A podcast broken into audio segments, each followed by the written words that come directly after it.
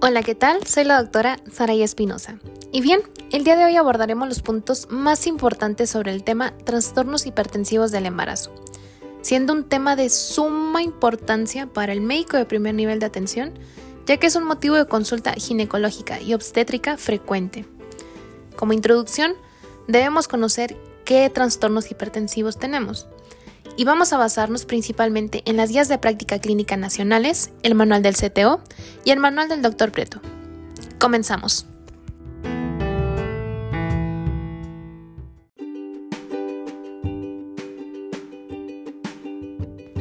Trastornos hipertensivos del embarazo.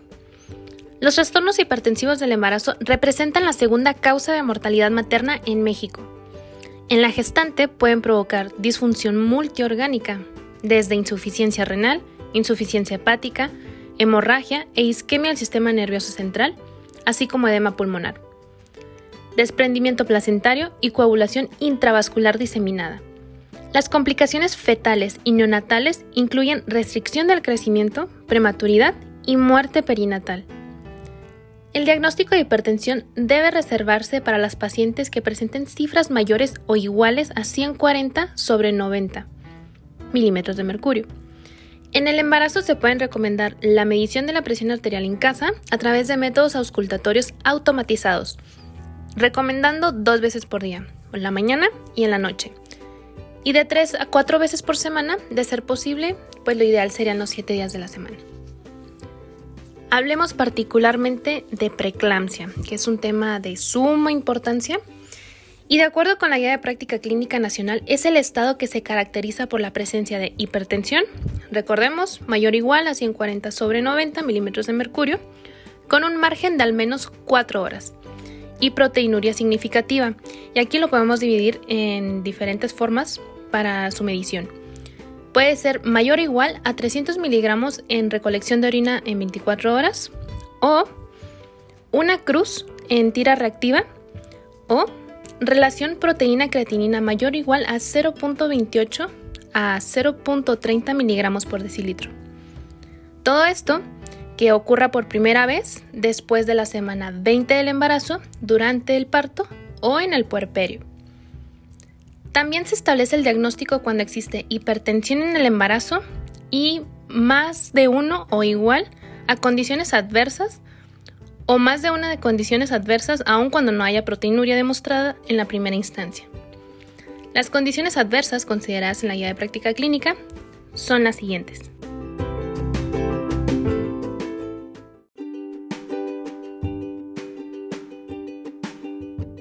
Conteo plaquetario menor a 100 microlitros.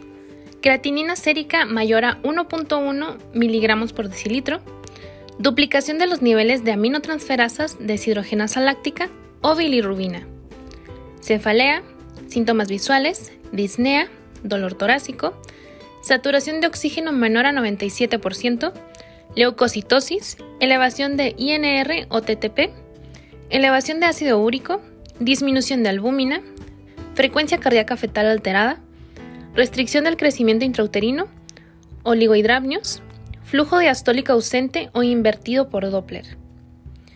La guía de práctica clínica establece como preeclampsia severa o preeclampsia con criterios de severidad, que es el término preferido en la actualidad, como aquella que se presenta con uno o más de los siguientes criterios.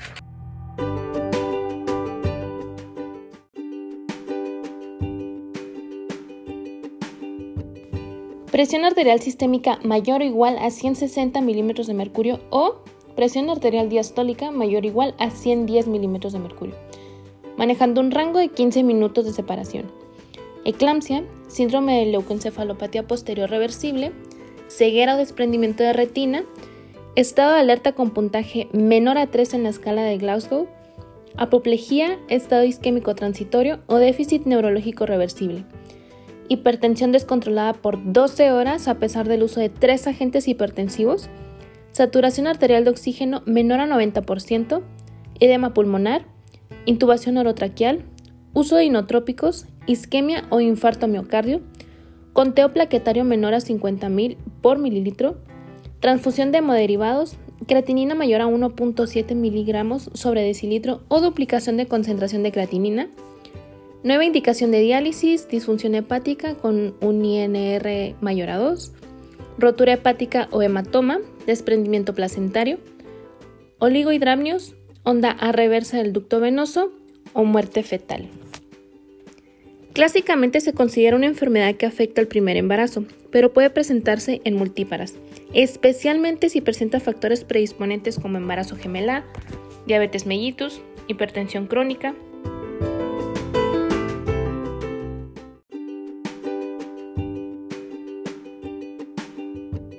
Cuando surge a principios del segundo trimestre, o sea, entre las 14 y 20 semanas, debe sospecharse la presencia de una mola hidatiforme o coriocarcinoma.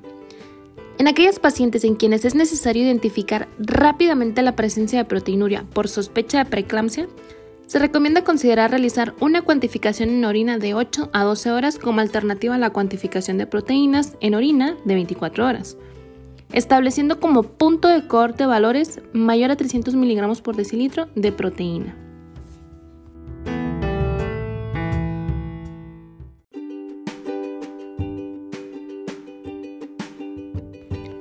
Recordemos que la evaluación laboratorial inicial de nuestra paciente con preeclampsia será citometría hemática, conteo plaquetario, deshidrogenasa láctica, nitrógeno ureico, creatinina y ácido úrico séricos proteínas y creatinina en orina de 24 horas, cociente de proteínas urinarias, creatinina urinaria en muestra aislada, pruebas de función hepática, que van a ser aminotransferasas de aspartato y alanina, bilirrubina, tiempos de coagulación, INR y fibrinógeno. Y la prueba de condición fetal sin estrés, así como un ultrasonido obstétrico para evaluar crecimiento fetal y líquido amniótico si las condiciones maternas lo permiten.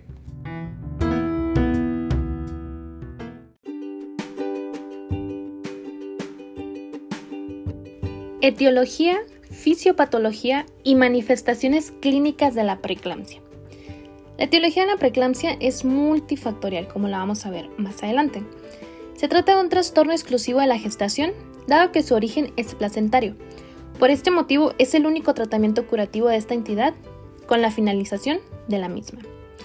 Según la aparición de sus manifestaciones, se considera preeclampsia precoz si aparece antes de la semana 34 de la gestación o tardía si aparece a partir de las 34 semanas.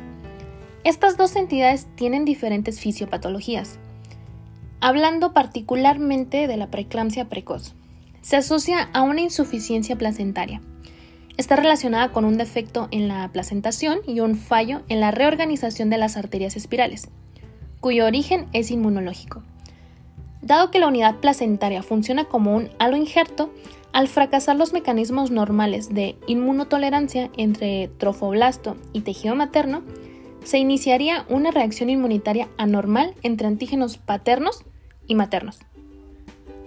Presentan más riesgo las mujeres que han tenido poco contacto previo con los espermatozoides, como ocurre en las nulíparas o en las multíparas cuando cambian de pareja.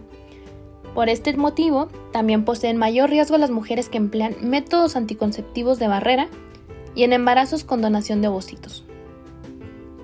Preeclampsia tardía. Está asociada a factores de riesgo maternos. Esta entidad es más heterogénea y se asocia a los siguientes factores predisponentes.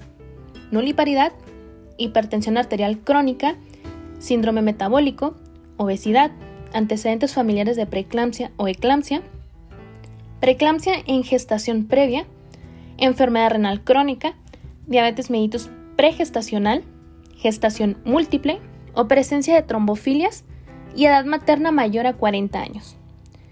La preeclampsia es una enfermedad multisistémica, caracterizada por la existencia de daño endotelial, que precede al diagnóstico clínico. Como consecuencia, hay un aumento de las resistencias vasculares, mayor agregabilidad plaquetaria, activación del sistema de la coagulación y disfunción endotelial, que se traducen en los síntomas y signos de la enfermedad.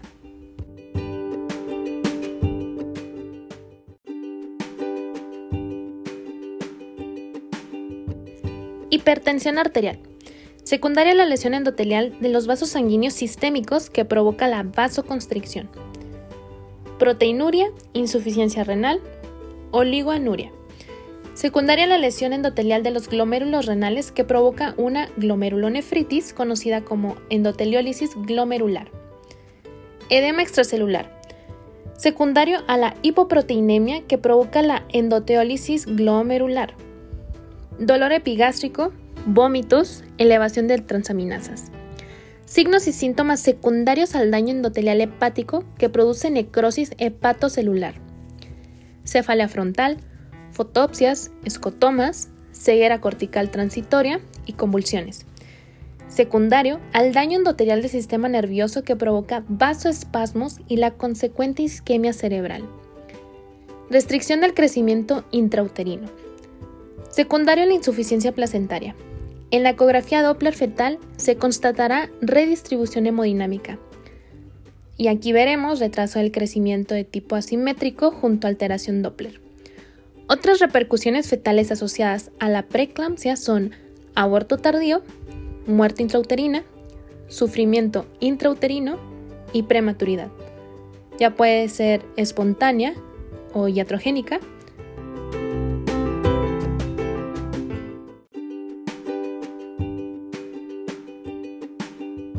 La guía de práctica clínica recomienda que en pacientes con embarazo y alto riesgo de preeclampsia es recomendable realizar la determinación del índice de perfusión de la arteria uterina en el primer y segundo trimestre, o sea, entre la semana 11 a 13.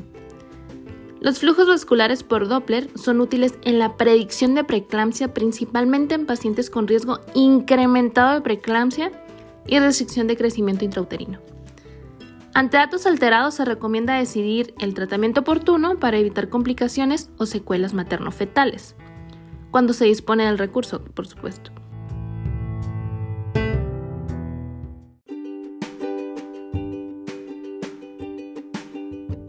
En la introducción escrita sobre este capítulo les voy a dejar la liga directa para que puedan accesar este tipo de calculadoras.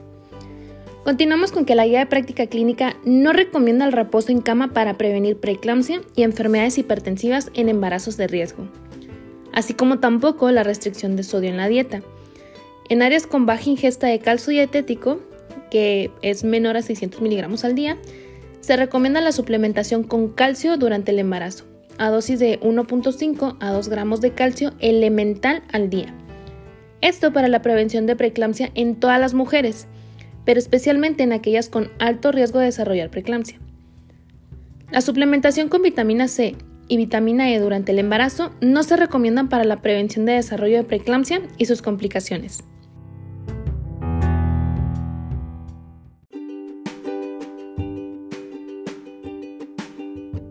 Por el contrario, cuando las pacientes tienen riesgo bajo, no se recomienda que se realicen estos estudios como rutina. La actualización del 2017 de la guía de práctica clínica se recomienda que las pacientes con cifras tensionales normales en la primera consulta prenatal sean interrogadas para la identificación de factores de riesgo para el desarrollo de preeclampsia. En caso de presentar dichos factores de riesgo, se recomienda la medición del índice de la pulsatilidad de las arterias uterinas. Si la prueba resulta positiva en el primer trimestre, debe continuarse la vigilancia en el primer nivel de atención con el uso de ácido acetil salicílico. Si la prueba resulta positiva en el segundo o tercer trimestre, debe indicarse la determinación de proteínas urinarias y la monitorización de la presión arterial en casa. Se han desarrollado diversas herramientas para la estimación del riesgo y detección oportuna de la preeclampsia. Estas incluyen a la determinación de biomarcadores como el factor de crecimiento placentario, proteína plasmática asociada a embarazo, formas solubles de la citasa de tirosina 1 y calculadoras que consideran factores maternos y de la gestación en curso, como edad, etnia, talla y pesos maternos, así como método de concepción, tabaquismo durante el embarazo, preeclampsia en la madre y la gestante, medidas fetales y edad gestacional historial médico y obstétrico de la madre.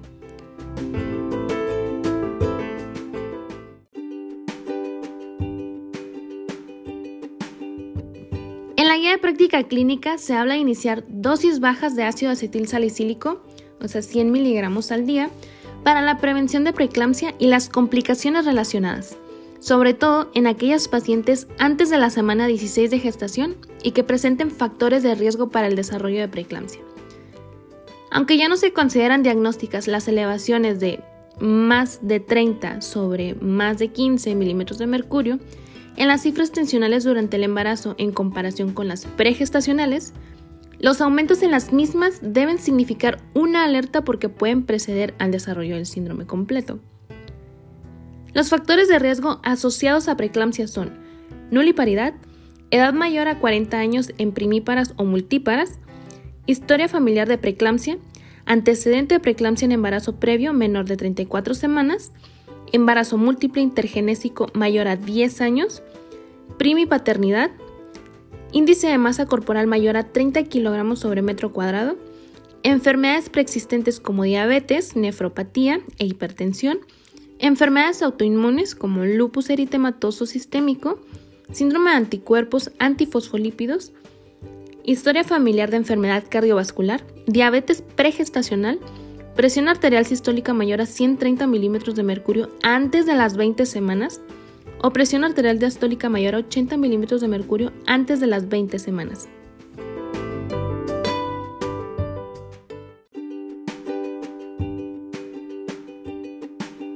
La isquemia o hipoxia placentaria parece tener un papel central en el desarrollo de la enfermedad y esta se ha atribuido al fracaso del citotrofoblasto en la invasión de las arterias espirales uterinas y el establecimiento de la circulación uteroplacentaria, sobre todo de resistencia baja característica al embarazo normal.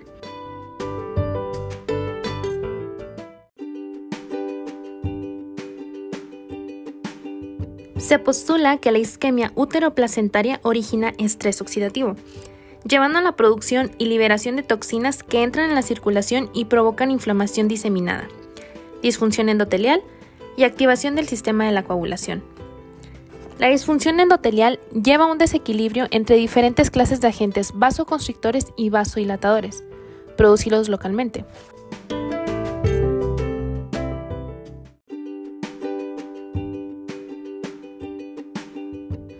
Las tres lesiones histológicas clásicamente asociadas con preeclampsia y eclampsia son: número 1, carencia en la desidualización de los segmentos miometriales de las arterias espirales.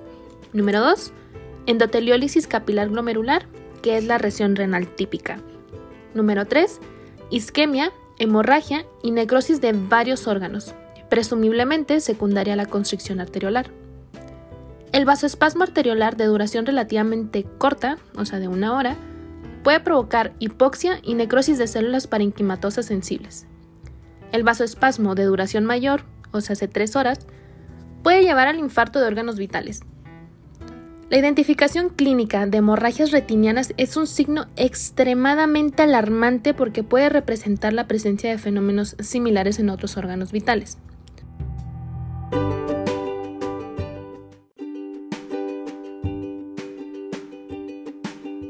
Síndrome de HELP. Es una variante de la preeclampsia severa con una morbilidad particularmente alta.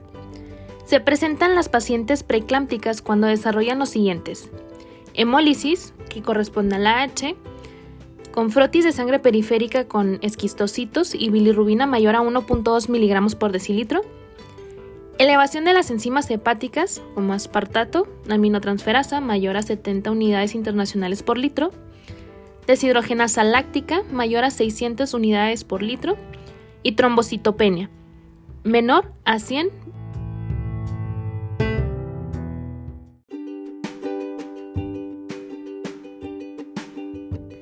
A diferencia de las presentaciones típicas de la preeclampsia, el síndrome de HELP ocurre más frecuentemente en pacientes multíparas, mayores de 25 años y con edades gestacionales menores a 36 semanas.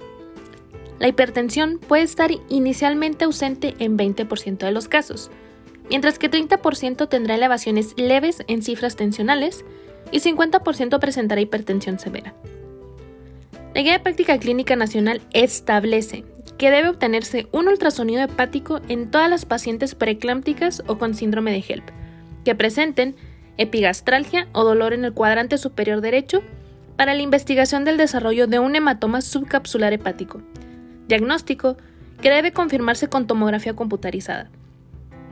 En pacientes con síndrome de HELP y gestación menor a 34 semanas, se recomienda la aplicación de inductores de madurez pulmonar.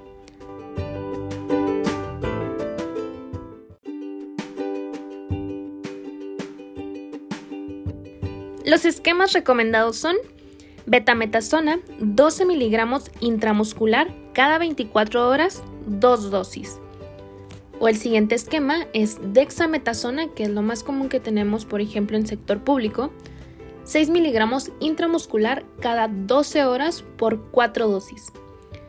El uso de corticosteroides como tratamiento específico, no como inductores de la maduración pulmonar fetal, no es recomendable en forma rutinaria y su utilización puede considerarse en casos con conteo plaquetario menor a 100. Eclampsia, epigastralgia o hipertensión severa, con las siguientes dosis. Anteparto, dexametasona de 10 miligramos intravenoso cada 12 horas y posparto, dexametasona a las 0 horas 10 miligramos, a las 12 horas 10 miligramos y a las 24 horas 5 miligramos. Finalmente, a las 36 horas 5 miligramos. En la atención del síndrome de HELP debe utilizarse sulfato de magnesio, un bolo inicial de 4 a 6 gramos seguidos de 1 a 2 gramos por hora intravenoso hasta las 24 horas posparto. Para el control de la presión arterial, el objetivo es mantener cifras de presión arterial entre mantener la presión arterial sistólica de 140 a 155 milímetros de mercurio y diastólicas de 80 a 100 milímetros de mercurio.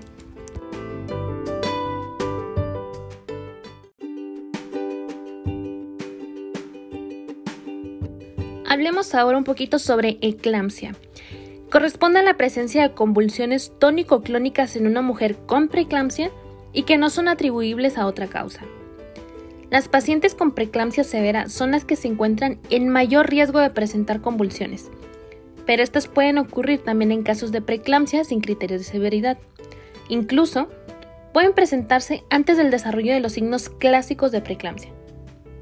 Las convulsiones se presentan entre un 38 a 53% antes del parto, 18 a 36% durante el parto y 11 a 44% después del nacimiento, usualmente en las 24 a 48 horas siguientes.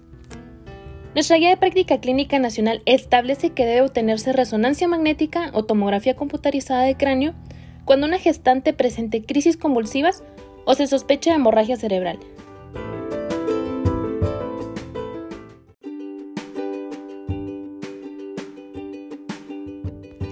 Esto siempre y cuando se haya estabilizado a la paciente. Durante la evaluación de las formas atípicas de eclampsia con una presentación mayor o igual a 48 horas después del nacimiento o evidencia previa de solo una enfermedad leve, es importante la consideración de otras causas de convulsiones. Por ejemplo, un trastorno convulsivo subyacente, encefalopatía hipertensiva, anormalidades metabólicas como hipoglucemia e hiponatremia y hemorragia, trombosis, masa o infección del sistema nervioso central.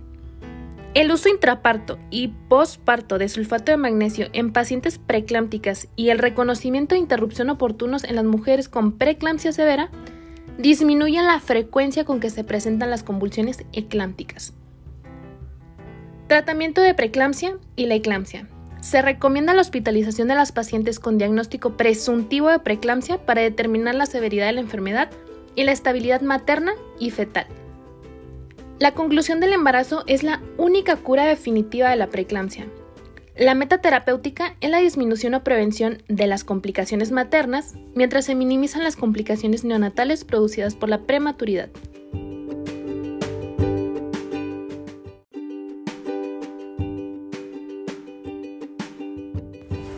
Manejo conservador en la mujer con preeclampsia, sin datos de severidad y con gestación entre las 24 y 36.6 semanas, puede ser considerado si se cuentan con las condiciones necesarias y acorde a estas se debe realizar inducción de madurez pulmonar fetal, siempre y cuando la paciente esté estable. La prueba de bienestar fetal sin estrés debe efectuarse semanalmente a partir de la semana 32 de gestación. Nuestra guía de práctica clínica nacional indica que estos intervalos son seguros debido a la probabilidad baja de muerte fetal en los 7 días siguientes a la obtención de un resultado tranquilizador en la prueba. Acorde a la guía de práctica clínica nacional, se debe enviar a un tercer nivel con unidad de cuidados intensivos neonatales a pacientes con preeclampsia con embarazo de las 24 31 semanas de gestación, y preeclampsia con embarazo de las 32 a 36.6 semanas de gestación en quienes se retrase la resolución del embarazo 24 a 48 horas para inducción de madurez. Toda paciente con embarazo mayor de 37 semanas de gestación se recomienda la terminación del embarazo ya sea vaginal o abdominal. Se requerirá reevaluación frecuente de síntomas, presión arterial y pruebas cualitativas de la excreción urinaria de proteínas en la evaluación semanal. El feto requiere ser seguido con monitorización de la actividad fetal, reactividad de la frecuencia cardíaca y volumen de líquido amniótico. En el caso de las pacientes con condiciones médicas preexistentes que comprometan la circulación materno-fetal, como hipertensión crónica, síndrome antifosfolípidos, lupus eritematoso sistémico, embarazo gemelar, debe emplearse la flujometría Doppler del cordón umbilical, especialmente cuando se sospeche de retraso en el crecimiento fetal u.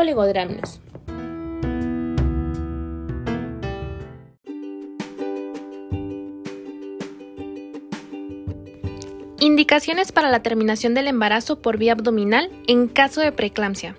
Que exista una hipertensión severa, deterioro en la cuenta plaquetaria, hemólisis, deterioro de la función hepática, deterioro de la función renal, síntomas neurológicos persistentes, datos premonitorios de eclampsia, desprendimiento prematuro de placenta normo inserta, restricción del crecimiento intrauterino severo y estado fetal no confiable.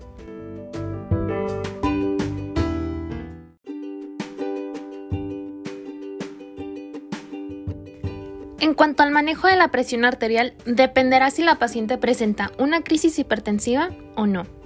Veamos entonces la primera. La crisis hipertensiva es un grupo de alteraciones hipertensivas y se divide en urgencia y emergencia. Recordemos que la urgencia es manejar una presión arterial mayor a 160 sobre 110 milímetros de mercurio, sin evidencia a órgano blanco.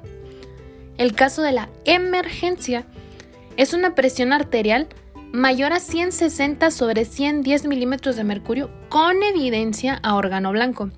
¿Y a qué me refiero con órgano blanco? Encefalopatía hipertensiva, angina, isquemia o infarto al miocardio, edema pulmonar, disección aórtica o eclampsia. De acuerdo con la guía de práctica clínica, las pacientes con crisis hipertensivas deben ser atendidas en unidades de cuidados intensivos con el empleo de los siguientes medicamentos: la betalol intravenoso o nifedipin oral como primera línea, hidralacina intravenosa como segunda línea y dejando de última línea alfa-metil-dopa, clonidina o nitroprusiato de sodio. La meta terapéutica en la preeclampsia con datos de severidad consiste en mantener la tensión arterial sistólica entre 155 a 130 milímetros de mercurio y la diastólica entre 105 a 80 milímetros de mercurio. De la misma manera, es indicación en preeclampsia con criterios de severidad posterior a la semana 34 de resolución del embarazo. O si tiene menos de 34 semanas, el uso de inductores de maduración, en caso de contar con las condiciones maternas que soporten el uso de estos. Y terminar el embarazo. Se deberá iniciar sulfato de magnesio por 24 horas con el esquema que ya habíamos mencionado.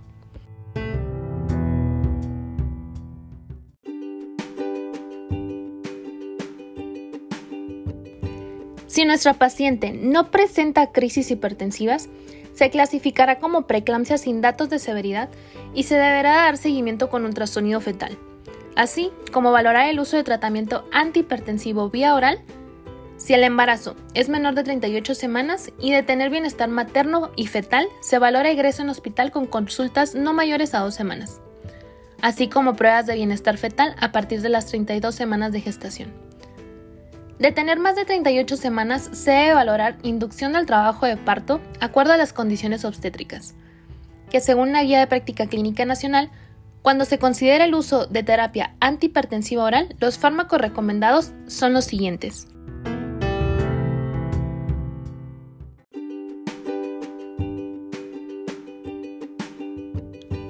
Alfa-metil-dopa oral, primera línea, solo asociado a otros fármacos.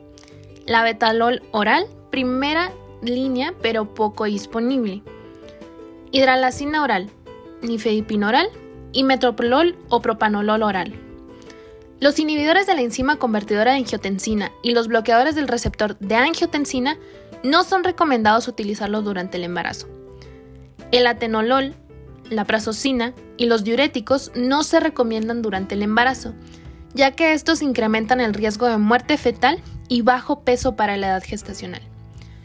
En pacientes con preeclampsia sin comorbilidad, la terapia antihipertensiva se recomienda para mantener presión diastólica entre 105 y 80 milímetros de mercurio y una sistólica entre 155 a 130 milímetros de mercurio. En mujeres que presentan condiciones comórbidas, por ejemplo, diabetes tipo 1 o tipo 2 o enfermedad renal, la terapia antihipertensiva se recomienda utilizar para mantener la presión sistólica entre 139 a 130 milímetros de mercurio y la presión diastólica entre 89 y 80 milímetros de mercurio. El sulfato de magnesio está recomendado como manejo de primera línea en casos de preeclampsia con factores de severidad para prevención de eclampsia.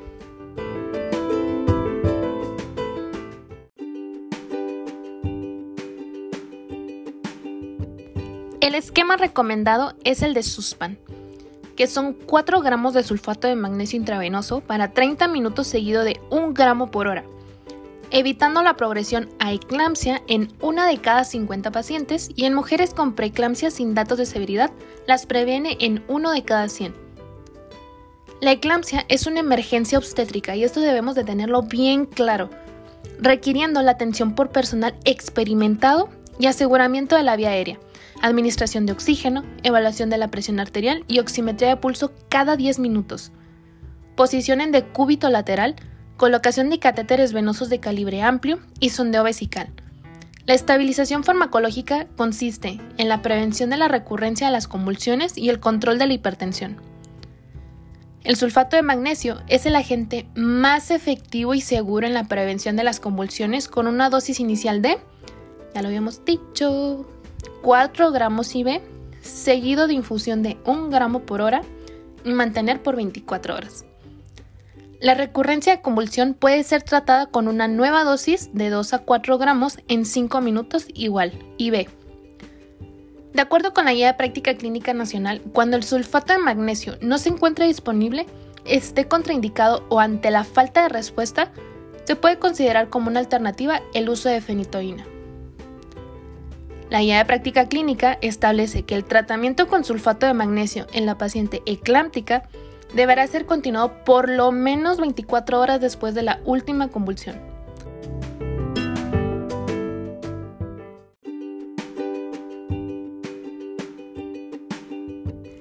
Las convulsiones eclámpticas frecuentemente inducen bradicardia fetal, que se resuelve después de la estabilización materna y la corrección de la hipoxia.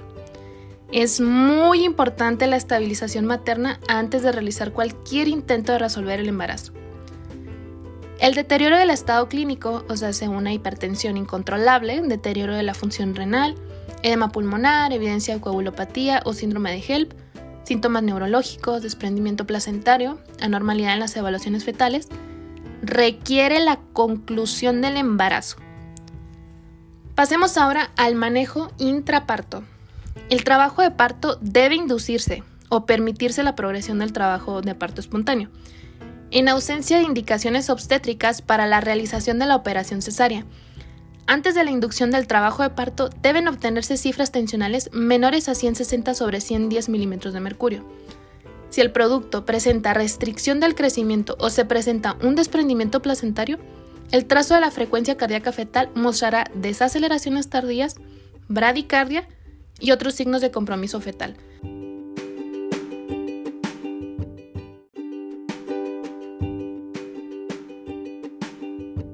Por lo tanto, se requerirá el nacimiento por vía abdominal.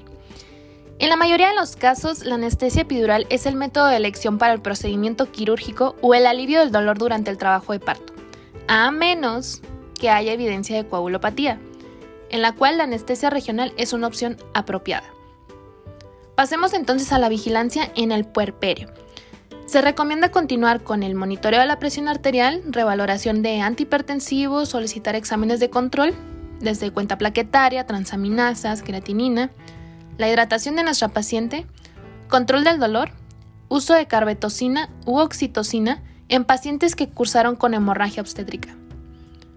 En caso de presentar una presión arterial mayor a 140 sobre 90 milímetros de mercurio en dos ocasiones, con diferencia de 4 horas, se considerará una hipertensión postparto y deberá continuar tratamiento antihipertensivo. Si presenta cifras arriba de 160 sobre 100 milímetros de mercurio, deberá continuar en hospitalización y manejo específico.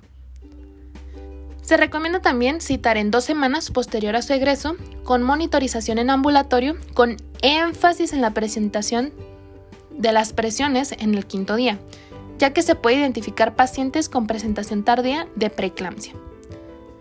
A las seis semanas posteriores de la resolución del embarazo se deberá verificar la presión arterial y revisar la presencia de proteínas en orina.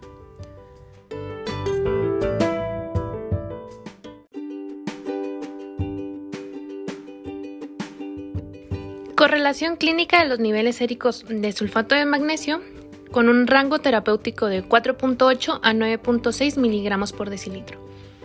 Como ya sabemos, podemos hacer nuestra tablita teniendo en la columna de la izquierda una respuesta clínica y en la columna derecha el nivel sérico por miligramos sobre decilitro.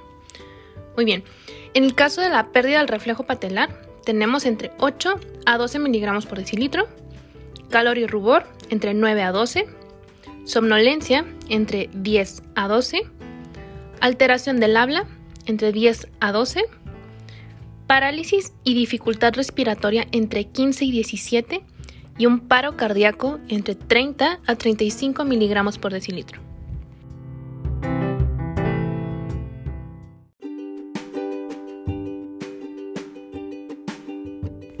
Si la presión arterial se encuentra entre 130 a 140 en sistólica y entre 80 a 90 milímetros de mercurio en diastólica, a las dos semanas deberá ser reducido el tratamiento antihipertensivo progresivamente. Si después de 6 a 12 semanas continúa hipertensa o requiere antihipertensivo, deberá ser catalogada como hipertensa crónica y ser tratada como tal. En el puerperio pueden utilizarse ya otros antihipertensivos, siendo las combinaciones preferidas un IECA y un diurético, o un ARA2 con diurético un IECA con un calcio antagonista o finalmente un ARA2 con un calcio antagonista. Los antihipertensivos que pueden emplearse durante la lactancia son nifedipino, labetalol, alfa-metil-dopa, captopril y enalapril.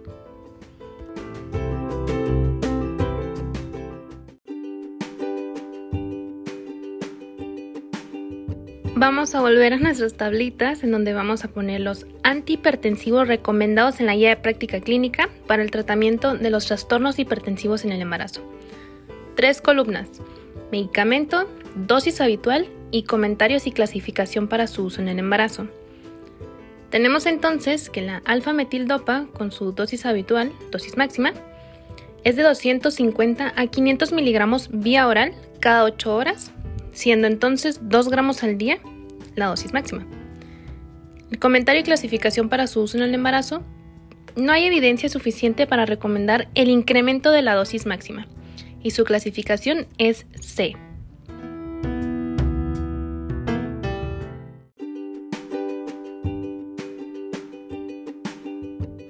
La betalol. 100 a 400 miligramos vía oral cada 12 horas, teniendo como dosis máxima 1200 miligramos al día.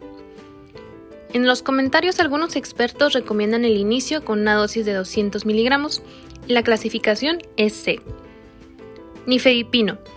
20 a 60 miligramos vía oral cada 24 horas, siendo la dosis máxima de 120 miligramos al día. Entre los comentarios nos mencionan que es indispensable el uso de presentaciones de liberación prolongada. Clasificación C. Hidralacina. 25-50 miligramos vía oral cada 6 horas, siendo la dosis máxima 200 miligramos al día. Como comentarios nos mencionan efectos adversos como náusea, vómito y síndrome lupoide. Clasificación C.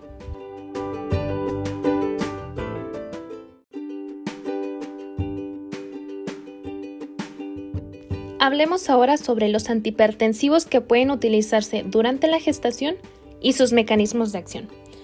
Tenemos de entrada el abetalol, que es un antagonista competitivo de los receptores alfa-adrenérgicos y beta-adrenérgicos.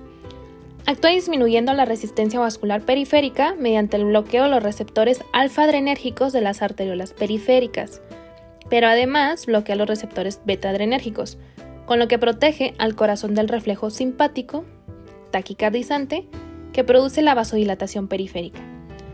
Tiene pocos efectos secundarios y presenta la ventaja de que incrementa el flujo útero-placentario, por lo que es un fármaco muy utilizado. Se puede administrar por vía oral o endovenosa. Alfa-metildopa.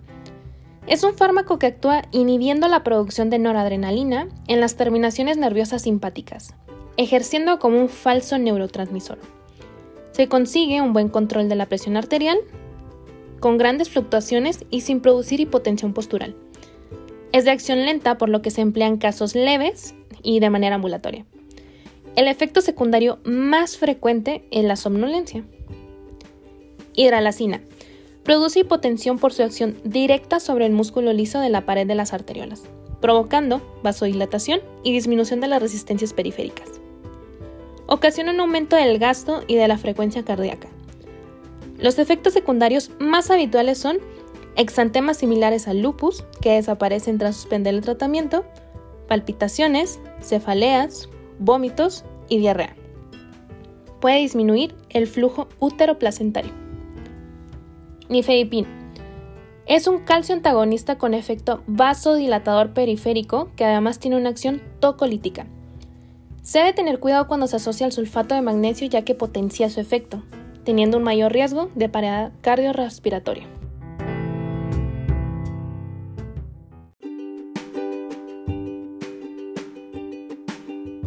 Los antihipertensivos que no se deben utilizar durante la gestación, y esto tatúenselo, son los IECA y ARA2, ya que son teratógenos, y el atenolol, ya que es un bloqueante de los receptores beta-adrenérgicos.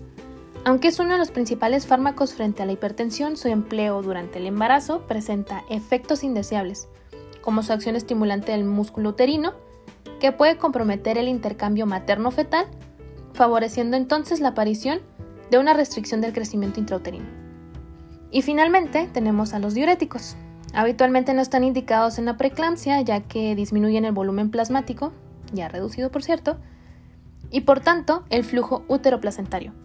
En general se tiende a evitarlos y su uso se reserva para casos de oliguria persistente, preeclampsia sobre añadida o cardiopatía o nefropatía, o finalmente preeclampsia grave que se acompañe de edema cerebral o pulmonar.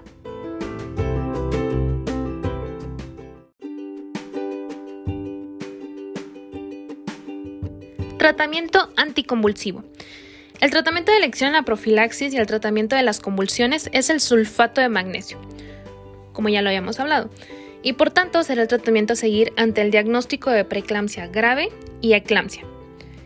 Es un fármaco que disminuye la excitabilidad del sistema nervioso central y es un buen anticonvulsivo.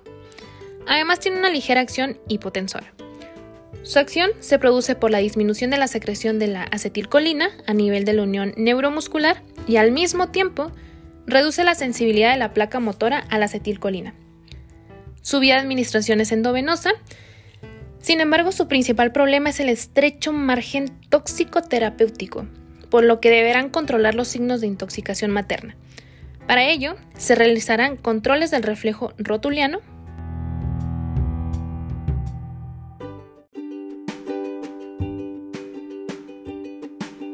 Recordemos que su abolición es un signo precoz de intoxicación. También debemos revisar la frecuencia respiratoria. Menos de 14 respiraciones por minuto es indicativo de intoxicación, de diuresis horaria y de presión arterial.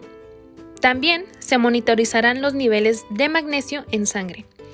Y en caso de toxicidad aguda, su antídoto es el gluconato de calcio.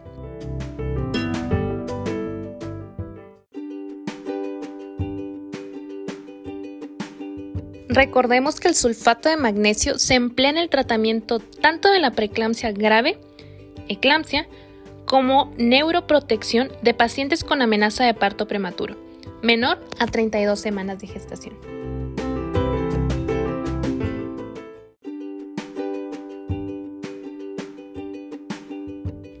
Hipertensión preexistente, o también conocida como crónica, requiere la presencia de al menos uno de los siguientes criterios. Comenzamos con el inciso A, que es hipertensión conocida antes del embarazo que es el desarrollo de hipertensión antes de las 20 semanas de gestación. Esta se divide acorde a la nueva guía de práctica clínica, sobre todo en dos. Con condición comórbida, que es la presencia de comórbidos como diabetes mellitus tipo 1 o 2 o enfermedad renal. O bien, con evidencia de preeclampsia, que sea una preeclampsia sobreagregada. Una o más de las siguientes mayores a 20 semanas. Y bueno, aquí se hace otra subdivisión de la subdivisión de la subdivisión hipertensión resistente con una necesidad de tres medicamentos antihipertensivos o proteinuria nueva o que empeora o una o más condiciones adversas o finalmente una o más condiciones severas. La mayoría de las gestantes con hipertensión crónica presentan hipertensión primaria, pero con un porcentaje pequeño.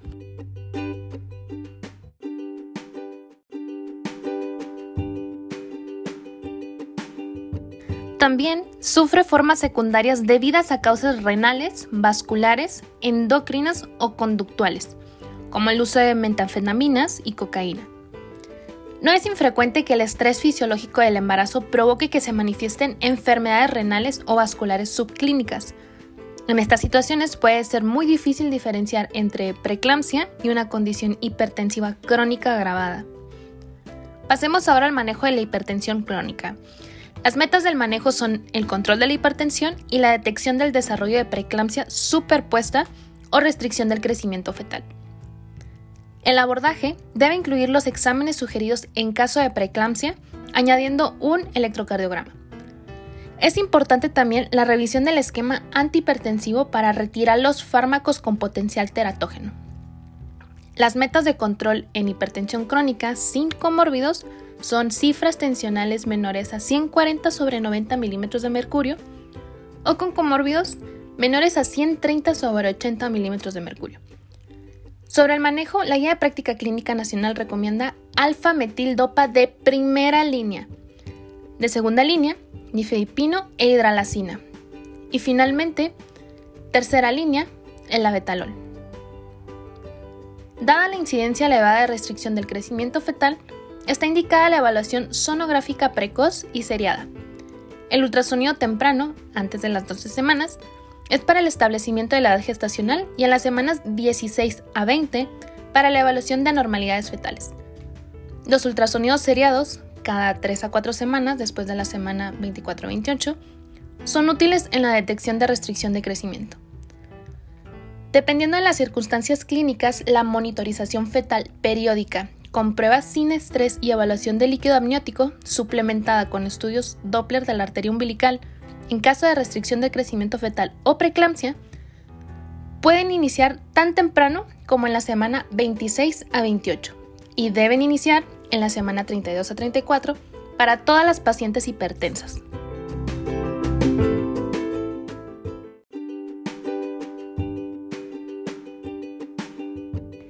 El conteo diario de los movimientos fetales por la madre durante el tercer trimestre o antes es un método importante en la evaluación de bienestar fetal.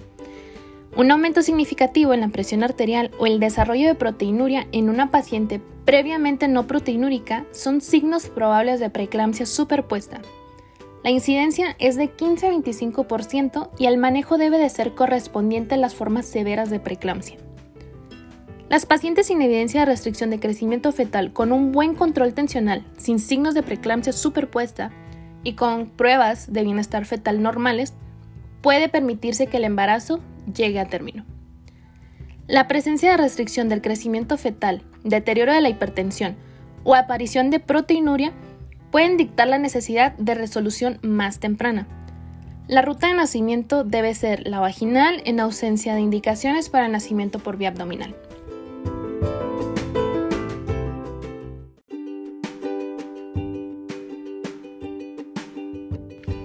Hipertensión gestacional o transitoria. El diagnóstico se realiza si se identifica hipertensión proteinuria después de las 20 semanas de gestación o 48 a 72 horas después del parto, resolviéndose en las 12 semanas siguientes a la conclusión del embarazo. Esta se divide acorde a la nueva guía de práctica clínica en condición comórbida o con evidencia de preeclampsia, igual, preeclampsia sobreagregada. En el caso de la comórbida, una presencia de comórbidos como diabetes tipo 1, tipo 2 o enfermedad renal. Con evidencia de preeclampsia, con una o más de las siguientes, proteinuria nueva o que empeora, o una o más condiciones adversas, o una o más condiciones severas. Es una condición difícil de diferenciar de los estadios tempranos de la preeclampsia y un porcentaje significativo de las pacientes desarrolla proteinuria y el síndrome completo de preeclampsia. Las tasas más altas de progresión se encuentran cuando la hipertensión se diagnostica antes de la semana 35.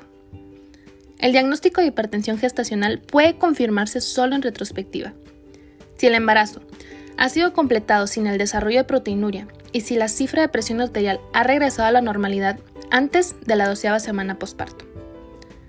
Es importante notar que las pacientes con hipertensión gestacional severa presentan tasas de morbilidad perinatal similares a las de las pacientes con preeclampsia severa.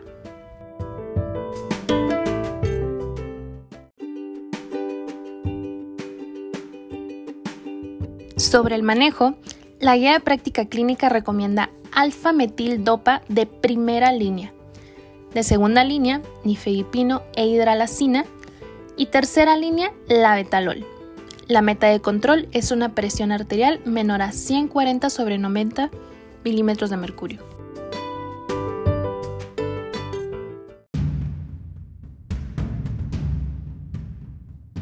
Pasamos a nuestra parte más esperada del episodio que son nuestras perlas en nada. Y comenzamos con que la etiología de la preeclampsia hoy en día aún es desconocida. La preeclampsia es un síndrome caracterizado por microangiopatía generalizada producido por una alteración endotelial diseminada, cuya manifestación más característica es la hipertensión.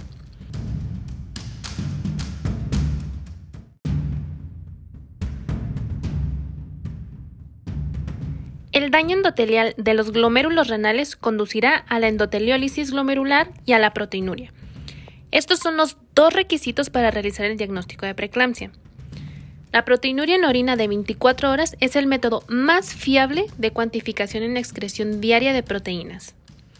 Los edemas aparecen en muchas gestaciones normales, por lo que se excluyen de la definición de preeclampsia. En el momento actual no existe ningún test de cribado universal para la preeclampsia.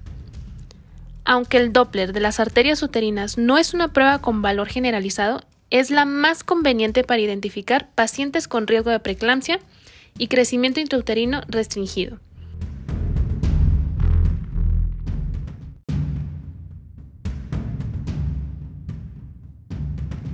La existencia de al menos un criterio de gravedad cataloga la preeclampsia como grave. El tratamiento definitivo de la preeclampsia es el parto.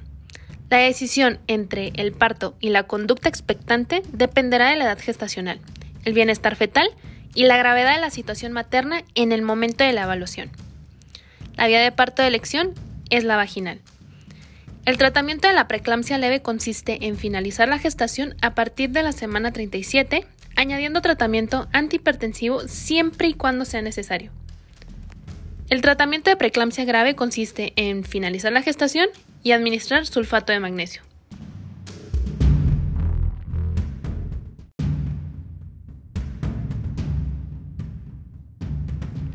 Por debajo de las semanas 34 de gestación y debido a la inmadurez pulmonar fetal, se puede contemplar el tratamiento conservador siguiendo un tratamiento estricto con control materno fetal asociando corticoterapia para la madurez pulmonar. Las convulsiones por eclampsia pueden producirse antes, durante o después del parto, por lo que en caso de utilizar sulfato de magnesio, este debe mantener hasta al menos 48 horas posparto. La finalización de la gestación constituye el único tratamiento definitivo para la preeclampsia.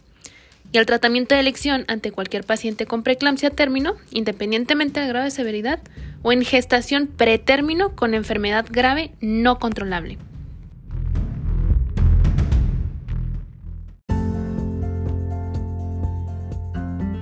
A modo de repaso, quiero que te quedes con estas definiciones.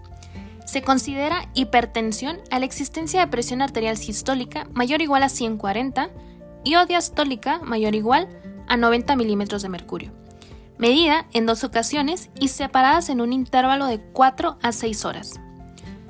Se considera proteinuria a la existencia mayor o igual a 300 miligramos o 0.3 gramos de proteínas en orina de 24 horas esto se suele correlacionar en ausencia de infección urinaria con una cifra mayor o igual a 30 miligramos sobre decilitro en una muestra aislada de orina, con una cruz en tira reactiva. La definición de los siguientes estados hipertensivos del embarazo es la siguiente. Hipertensión crónica. Hipertensión arterial que esté presente antes del embarazo o que se diagnostica antes de la semana 20 de gestación y o persiste a las 12 semanas tras el parto.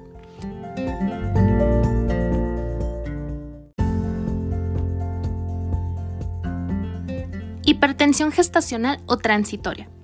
Es la hipertensión arterial sin proteinuria a partir de la semana 20 de gestación que desaparece dentro de las 12 semanas tras el parto. Preeclampsia. Hipertensión arterial más proteinuria a partir de la semana 20 de gestación Puede haber casos antes de la semana 20 de forma excepcional y van asociados a embarazos gemelares, enfermedad trofoblástica o hidrops fetal. El síndrome de HELP constituye una variante de la preeclampsia y proviene del acrónimo en inglés hemólisis, enzimas hepáticas elevadas y plaquetas bajas. Los criterios para establecer su diagnóstico son analíticos con una LDH superior a 600 unidades internacionales por litro, AST y ALT mayores a 72 unidades internacionales por litro y plaquetas menor a 100, siendo este último el más constante. Eclampsia. Es la aparición de convulsiones en una paciente con diagnóstico de preeclampsia cuando no pueden atribuirse a otra causa. Hipertensión crónica con preeclampsia sobreañadida. Se define como la aparición o aumento súbito de proteinuria o súbito aumento de la hipertensión o desarrollo de síndrome de HELP en gestante con hipertensión crónica. Recordemos, el síndrome de HELP es una variante de la preeclampsia grave que puede desarrollarse antes o después del parto. El 20% de los casos de síndrome de HELP se produce sin hipertensión.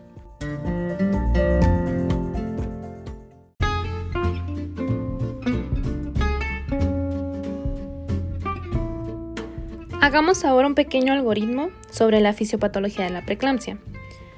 Tenemos como título la preeclampsia, que se desarrolla como una patología placentaria, con liberación de factores tóxicos circulantes. De ahí nos deriva a una disfunción endotelial y vasoconstricción e hipercoagulabilidad. Después nos maneja cinco cosas.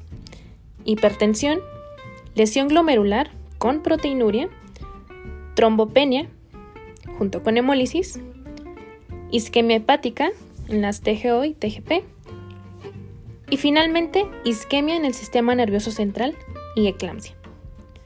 Ahora, se nos subdivide el síndrome de HELP, haciendo una asociación con la trombopenia y hemólisis y la isquemia hepática.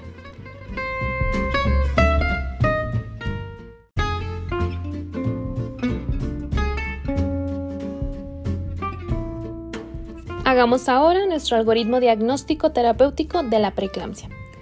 Tenemos de entrada preeclampsia con presión arterial elevada y proteinuria, que recordemos mayor a 300 miligramos en 24 horas. Muy bien, ¿nuestra paciente cumple con criterios de gravedad? Sí, entonces es una preeclampsia grave y tenemos que hacer un ingreso hospitalario, tratamiento con sulfato de magnesio, maduración pulmonar fetal, tratamiento antihipertensivo, control estricto materno-fetal y una finalización suponiendo que haya 34 semanas o más o antes si hay gravedad. Ahora, ¿nuestra paciente cursaba con criterios de gravedad? No, entonces es una preeclampsia leve.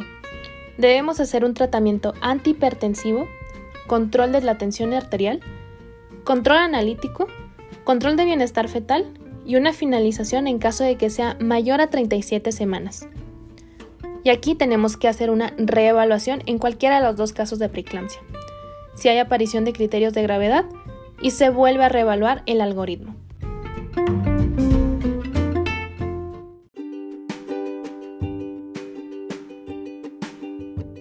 Finalmente, ya después de todo lo que te mencioné, si gustas hacer un cuadrito de clasificación de los trastornos hipertensivos del embarazo, te sugiero seguir escuchando. Vas a poner, como ya sabes, mis cuadritos, columna izquierda y columna derecha. En la columna izquierda vas a poner todos tus trastornos y en la columna derecha los criterios diagnósticos para cada una. Iniciamos con hipertensión gestacional, que sus criterios diagnósticos son una presión arterial mayor o igual a 140 sobre 90 milímetros de mercurio, mayor o igual a 20 semanas de gestación, sin proteinuria ni otros signos de preeclampsia, y entre un 15 a un 20% evolucionan a preeclampsia. Cuando aparece de forma temprana antes de las 27 semanas de gestación, el riesgo aumenta hasta 46%.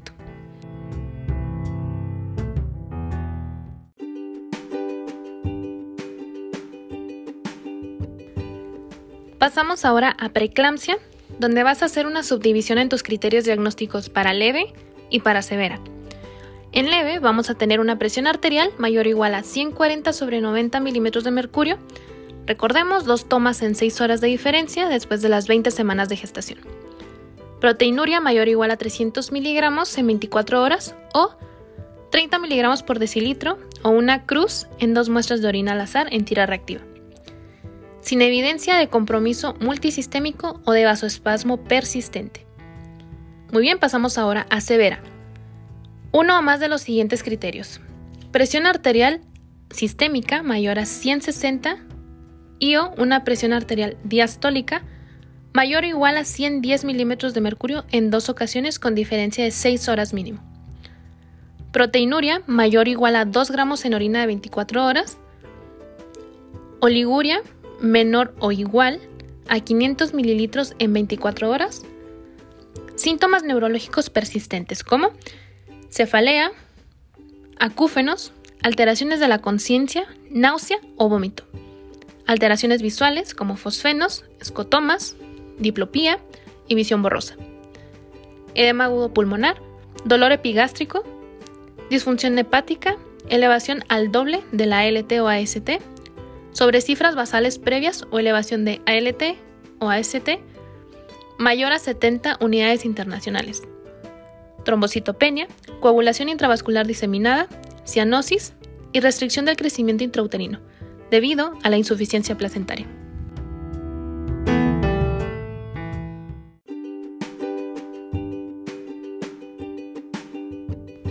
Ahora, preeclampsia agregada a hipertensión crónica.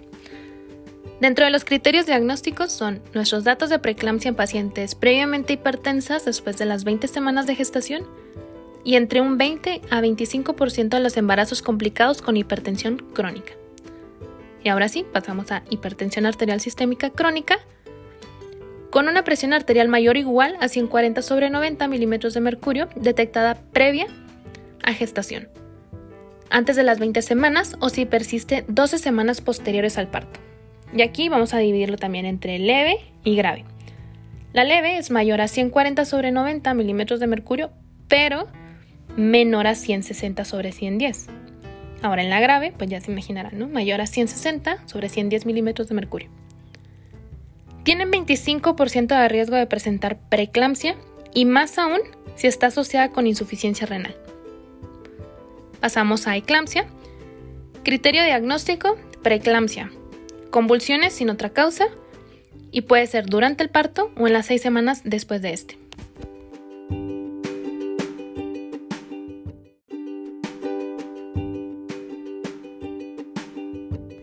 Para cerrar nuestro cuadrito tenemos al síndrome de HELP, que ya sabemos que son el acrónimo de las siglas en inglés para anemia hemolítica, enzimas hepáticas elevadas y plaquetas bajas. Uno o más de los siguientes.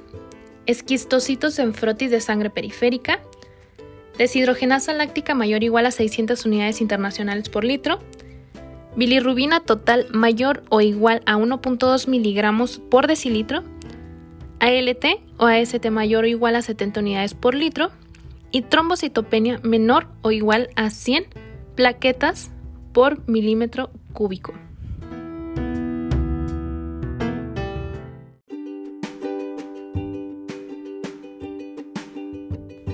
Ah, solo aclarando, cuando decía trombocitopenia menor o igual a 100, era 100 mil plaquetas, solo que lo obvié, pero para que quede clarito. Diagnóstico diferencial. Descartar causas de hipertensión secundaria como hipertensión renovascular, aldosteronismo primario, síndrome de Cushing o feocromocitoma. En eclampsia hay que diferenciar de trastorno convulsivo primario, encefalopatía hipertensiva, lesiones del sistema nervioso central ocupantes de espacio, enfermedades infecciosas y metabólicas.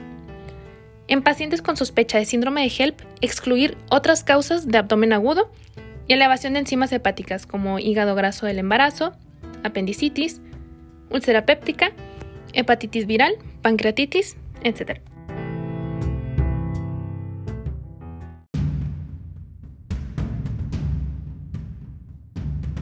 Preguntas sobre el tema. Son cinco preguntitas bastante sencillas. La primera, ¿se debe ofrecer tratamiento profiláctico en crisis convulsivas en pacientes con preeclampsia severa? La respuesta totalmente es sí. Número 2. ¿Cuál es la vía obstétrica ideal para la interrupción del embarazo en la paciente con preeclampsia? La vía vaginal es la más aceptada, siempre que las condiciones maternas y fetales lo permitan. Número 3. ¿A qué edad gestacional se debe interrumpir el embarazo en la paciente con preeclampsia? En toda paciente con preeclampsia y embarazo a término se debe interrumpir el embarazo. De ser pretérmino, se valorará la inducción de madurez pulmonar. Número 4. ¿Cuáles son los niveles tóxicos de sulfato de magnesio? ¿Cómo se manifiesta? ¿Y cuál es el tratamiento? Cuando alcanza niveles de 7 a 10 miliequivalentes por litro, se manifiesta por la pérdida de reflejos rotulianos y de presión respiratoria y cardíaca. El tratamiento es con gluconato de calcio, 1 gramo IV en solución a 10%. Y nuestra quinta pregunta, ¿cuáles son los datos de eclampsia incipiente? Un precursor común de la eclampsia es la cefalea grave, ya sea occipital o frontal, entre un 50 a 75% de los casos, acompañada de hiperreflexia.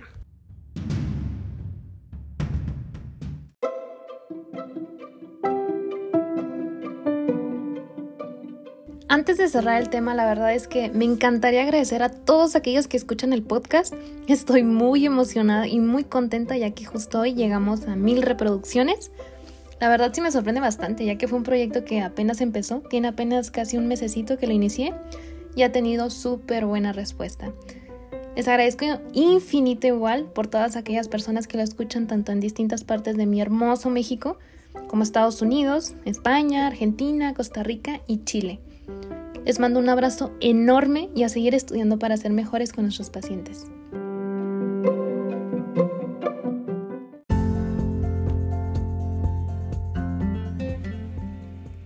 Con esto daríamos por terminada nuestra revisión del tema. Espero les sea de mucha ayuda. Recordemos que donde quiera que se ama el arte de la medicina, se ama también a la humanidad. Platón. Nos vemos en el siguiente episodio.